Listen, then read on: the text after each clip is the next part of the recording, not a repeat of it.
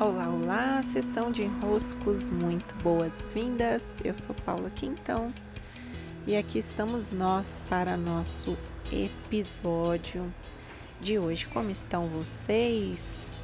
Eu hoje acabei de publicar aqui no meu stories que estou gravando de um café, não o ambiente controlado do silêncio, não aquele momento em que assim eu fico por ali em um total, como numa atmosfera própria, né, do episódio, mas hoje por aqui em vida acontecendo. E me deu uma sensação, assim, enquanto eu publiquei, dizendo que eu estaria nesse ambiente mais mar aberto, né, pelo menos para o áudio, de que é quase como se estivéssemos conversando por aqui. Se estivéssemos aqui, estaria eu sentado onde estou, talvez você aqui na minha frente, talvez alguém mais nos acompanhando, e estaríamos tomando essa água com gás, esse cappuccino, esse quiche, né? e conversando com o som ambiente nos acompanhando. E em nada nos atrapalharia, porque é o som da vida, né, acontecendo. Então, para hoje, vamos nos sentir assim é daqui que eu hoje quero vos falar. E estou em meio a um especial que não sei se já completei todos os episódios que eu combinei que seriam, acredito que seriam sete, não sei se já foram sete, mas hoje eu vou fazer o último episódio do especial Negócios e Consciência.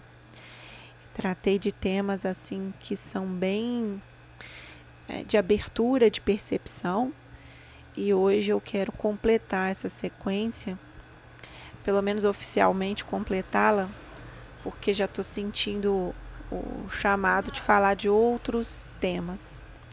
Vamos lá, eu postei aqui nos stories, repostei né, um Rios do Agostinho Carrara, aquele personagem da grande família, muito malandro, né? um típico brasileiro que quer se dar bem nas situações, o caminho mais curto e ele deitado no, no asfalto e reclamando, né? Que ah, também se não for do meu jeito, eu não quero. Porque eu já combinei com a vida. Eu combinei que eu ia fazer tudo certo e que eu ia ter os resultados. Não tive os resultados, não quero mais. e é, é, é cômico, né? Porque essa parte, ela nos habita, né? Essa parte que quer ganhar mais fácil, que quer a malandragem, que quer as coisas sem tanto esforço. Mas ali ele estava reclamando que fez o esforço e não, não teve os resultados. E bem, então vamos tirar o nosso. tirar o, os, o cuidado de perceber que também os resultados são importantes numa vida em que os frutos dos nossos esforços vão nos alimentar.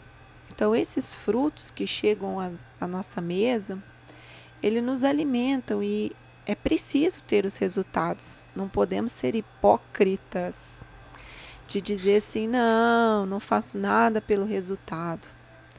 Não, o resultado, ele precisa sim vir.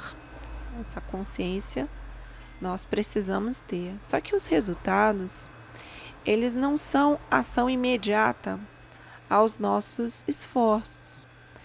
E eles acontecem num tempo que o tempo do capital, o tempo do boleto que vence, o tempo da barriga que tem fome, nem sempre pode reconhecer.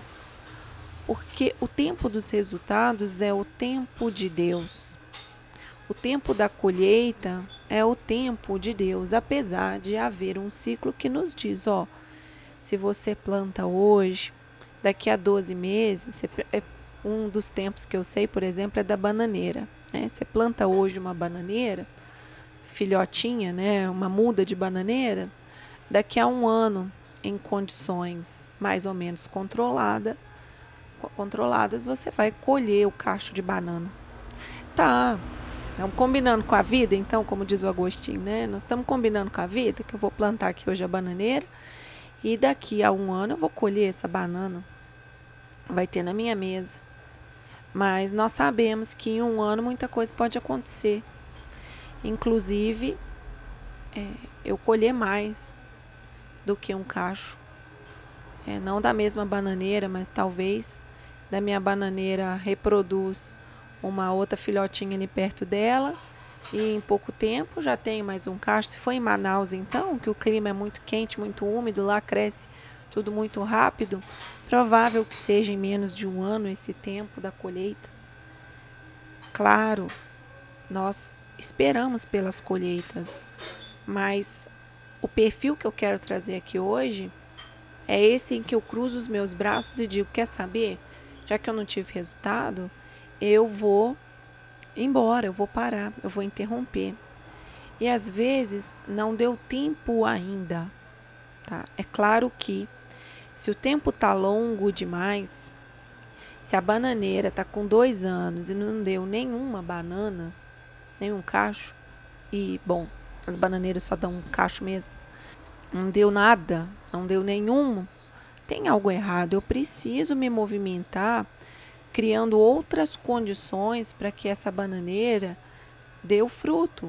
Talvez seja a terra, talvez seja a umidade, talvez seja o calor, alguma coisa eu tenho que acrescentar, mudar o modo de fazer para que essa bananeira vá dar frutos. Eu também não posso olhar essa bananeira dois anos depois e falar, não, daqui é o tempo da natureza. Não, tem algo errado no modo como, nas condições como ela está se desenvolvendo.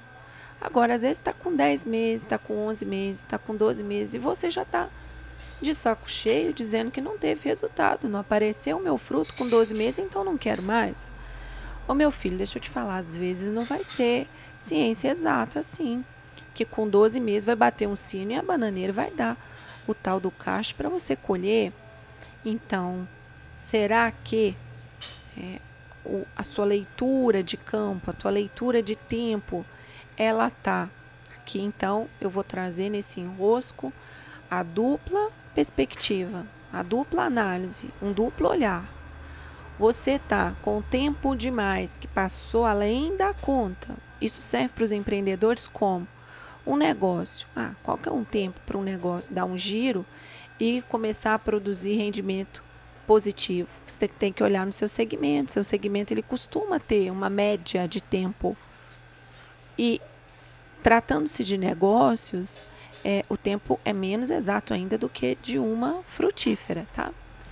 Então você coloca ali a tua margem, mas viu que passou demais da margem, opa, desconfia que tem alguma coisa errada e muda as variáveis, senão você vai ficar ali né, enxugando gelo, porque não vai produzir os frutos. Tem algo errado na terra, na, na planta, nas condições que você está fazendo tal e tal coisa.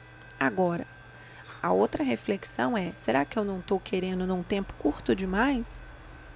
Será que não é o contrário? Eu estou apressando o tempo? E nesse caso, eu preciso persistir mais tempo.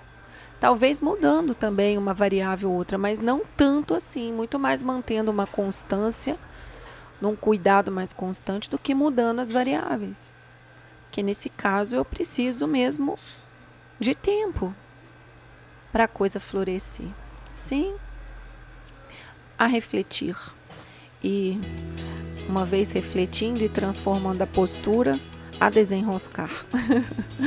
certo, meus caros e minhas caras? Muitos beijos e até!